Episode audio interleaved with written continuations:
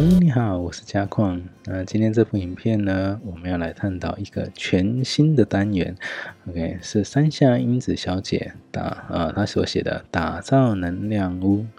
OK，那家是我们最好的避风港，那也是跟我们最亲近的地方。那我们一辈子可能都要住在家里面，所以呢，我们要如何打造一个比较好的一个能量、一个磁场，让我们的身心灵都能够全面向上提升？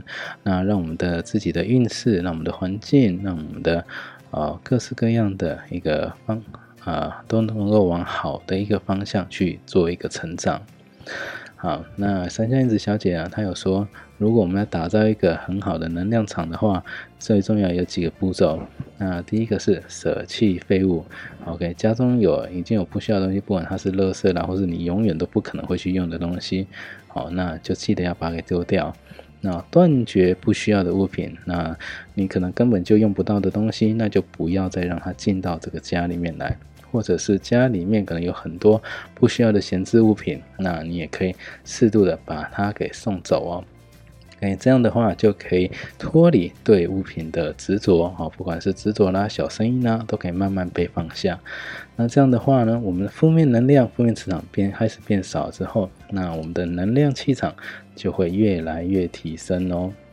那想问一下大家，为什么闲置物品对我们来说会比较造成负面的影响呢？OK，那其实大家应该都会知道，闲置物品基本上你放太久就会啊有很多的尘螨啊、细菌啊、病毒啦或什么在上面滋生。那这样的话是不是都会比较偏比较不好的部分？那这样的话呢？呃，家里面大致上都会有统计过，哈，有八到九成都是呃闲置的物品，哦，那你能不能想象，那你八到九成所那个闲置物品所产生的负面能量、负面磁场，那你一直待在那个环境里面，你的运势啊，不管是你的关系啊、你的财运啊、你的事业，会呃会有好的结果吗？哦，基本上不会啊，都会是往下坡的状况，哈。哦所以呢，基本上这样的会造成我们的啊很多的人生的道路上，可能就会比较是需要去改善的一个地方哦。好，那在另外一个呢，我觉得 也写的一个还不错，他写说钱包也该断舍离。OK，为什么特别写到钱包呢？OK，那我们先来看，OK，钱包要瘦身，里面其实我们都很喜欢放什么？比如说零钱啊、几天卡、发票啦、收据啦，对不对？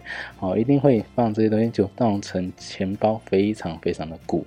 OK，那钱包毕竟是钱的家嘛，对不对？好，所以呢，你要。呃，让钱有一个舒服的环境、舒服的家，那是不是要先帮他们做一个扫除的动作、大扫除的动作哈？那这样子的话，你会发现做久了之后，你会发现哦，金钱，你对金钱就会变得很敏锐，而且你也不太会冲动购物哦。